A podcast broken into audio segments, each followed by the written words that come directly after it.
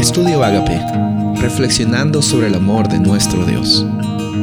El título de hoy es ¿Cómo vencer la codicia? 1 Corintios 10:13.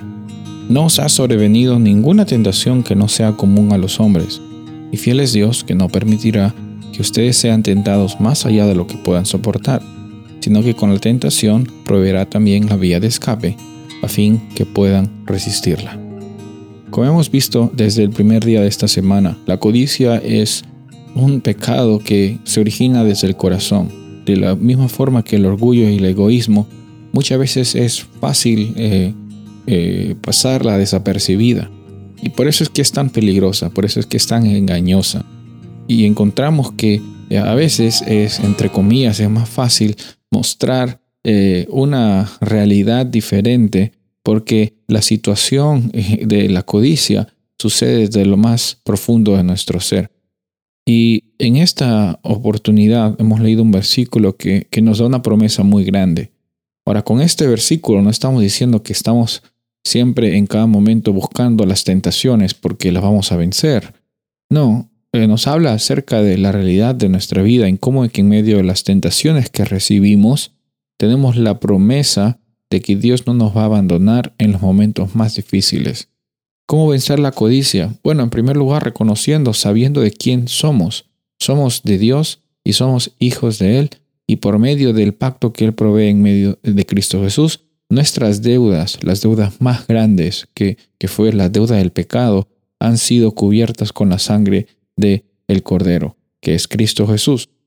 Por eso es que hoy día podemos vivir con esperanza porque Dios pagó el precio que nosotros nunca hemos podido pagar.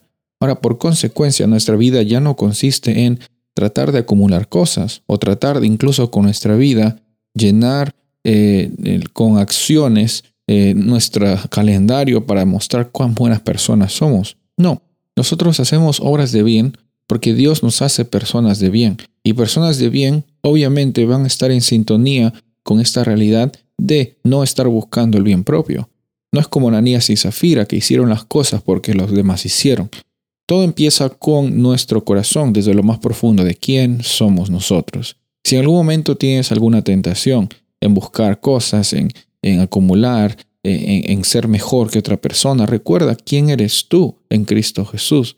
Recuerda que tu vida no está llamada para competir con las personas en tu esquina, en tu cuadra o en tu iglesia, en tu comunidad o en tu familia.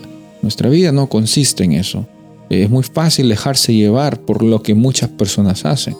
Pero Dios nos ha llamado a tener esta experiencia en cada momento.